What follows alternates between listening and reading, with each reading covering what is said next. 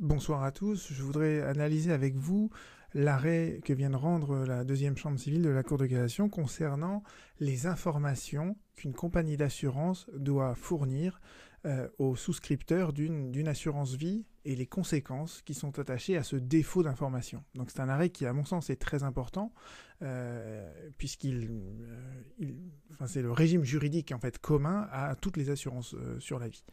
Donc justement, revenons sur les faits de cet arrêt pour que vous compreniez en fait les conséquences drastiques que ça peut avoir, autant pour l'assureur que pour le souscripteur de l'assurance.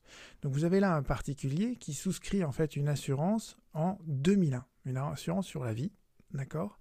Et en 2012, c'est-à-dire 11 ans après, elle utilise sa faculté de renonciation. Et elle demande donc à l'assureur de lui restituer l'intégralité de toutes les sommes qu'elle a payées pendant 11 ans, avec en plus le taux d'intérêt légal.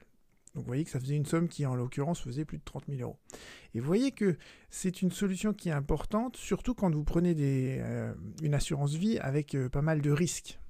Euh, où justement vous n'avez pas de, rendement garanti et, donc éventuellement les fonds que vous allez verser, eh bien ils vont en cas de crise financière diminuer. D'accord? Donc vous voyez que cette faculté de renonciation, qui est exercé par l'assuré, par le, souscripteur, ça lui permet en fait de d'obtenir la restitution de l'intégralité des sommes qu'elle a versées sans avoir à subir finalement euh, l'aléa euh, d'un placement financier euh, risqué qu'elle aurait pu faire à travers son contrat d'assurance vie. Donc évidemment, l'assureur s'oppose à cette restitution. Et voyons ce que, ce que nous dit la congrégation dans la solution qu'elle retient, qui est donc sous le moyen et euh, là, on va faire un petit peu d'archéologie juridique, mais d'une certaine manière, j'ai vérifié en fait que la solution qu'a rendue la Cour de cassation, elle est toujours applicable aujourd'hui. Pourquoi? Parce que la Cour de cassation, en fait, la première chose qu'elle nous dit, c'est euh, qu'elle rend une solution au regard de l'article 132-5-1 du Code des assurances dans sa rédaction antérieure à la loi de 2005. Autant dire, vous euh, voyez, dans des, dans des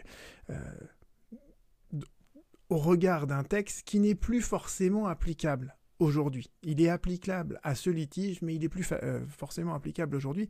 Donc c'est important de tout de suite identifier dans ces cas-là si oui ou non euh, la solution elle est toujours pérenne. Et parfois la Cour le mentionne, mais euh, parfois elle se donne même pas ce mal-là. Donc voyons et allons voir brièvement dans le Code des assurances ce qu'il en est, et vous allez voir que a priori c'est la, la, solution qu'elle retient dans l'arrêt que vous avez sous les yeux, elle est encore valable cette solution. Alors si on va dans le code des assurances, en fait, toutes les, articles sur l'assurance sur la vie, vous voyez, c'est tous les articles 132.1 et suivants. Et vous avez notamment l'article 132.5.1 ainsi que l'article 132.5.2. Alors pourquoi je dis que ces deux articles nous intéressent alors que dans l'arrêt de la Cour de cassation on ne mentionne que le premier? C'est qu'en réalité, en fait, ces articles, ils ont été euh, en 2007, en fait, l'article 132.5.1, il a été scindé en deux. Euh, et ça, vous le voyez bien, en fait, quand vous allez donc sur Légifrance, et ça me permet de vous montrer un peu de comment fonctionne Légifrance, vous avez en fait sous chaque article euh, un onglet version. Euh, et un onglet, dans cet onglet version, vous allez notamment pouvoir même faire des comparaisons ici. Si vous cliquez sur ce petit bouton comparer, vous allez donc pouvoir ainsi comparer deux versions du texte.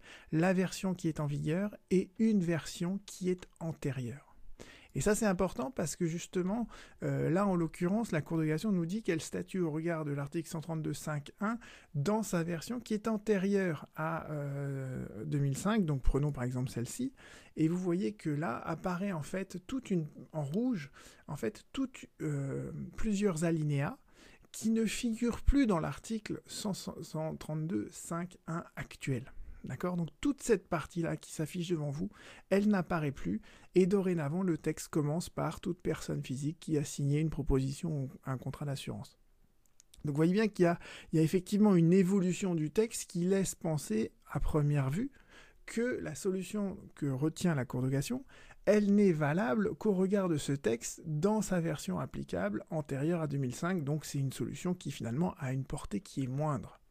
Et en réalité, quand vous reprenez en fait tout ceci là, tout ce passage rouge qui a priori est supprimé de la version actuelle de l'article L132.5.1, eh bien vous vous rendez compte qu'elle a tout simplement été transférée à l'article suivant. attendez, excusez-moi. voilà. Donc si vous reprenez en fait toute cette partie-là, vous voyez que en fait tout le formalisme informatif, il est mentionné dorénavant ici, avant la conclusion d'un contrat d'assurance sur la vie ou d'un contrat de capitalisation. L'assureur remet au souscripteur, contre récépissé, une note d'information sur les conditions d'exercice de la faculté de renonciation et sur les dispositions essentielles du contrat.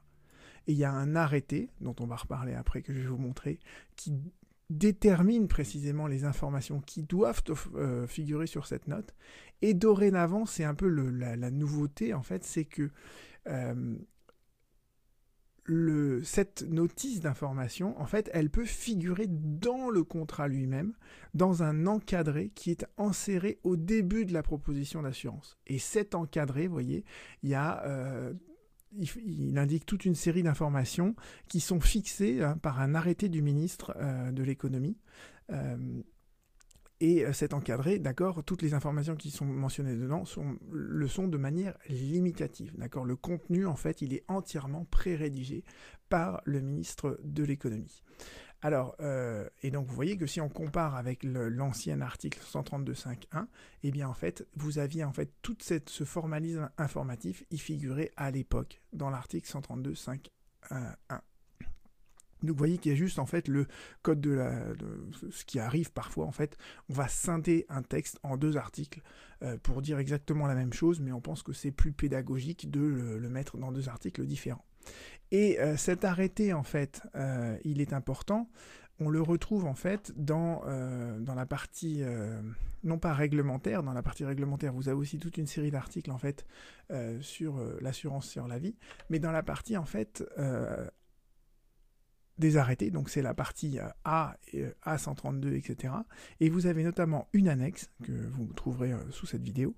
Et dans cette annexe, vous avez exactement en fait cette notice d'information, cette note d'information.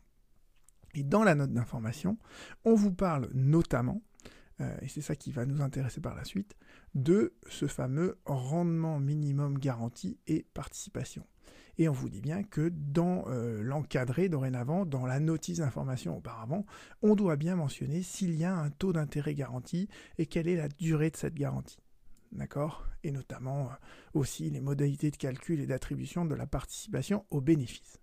Revenons-en à notre arrêt parce que vous allez voir que tout se tient.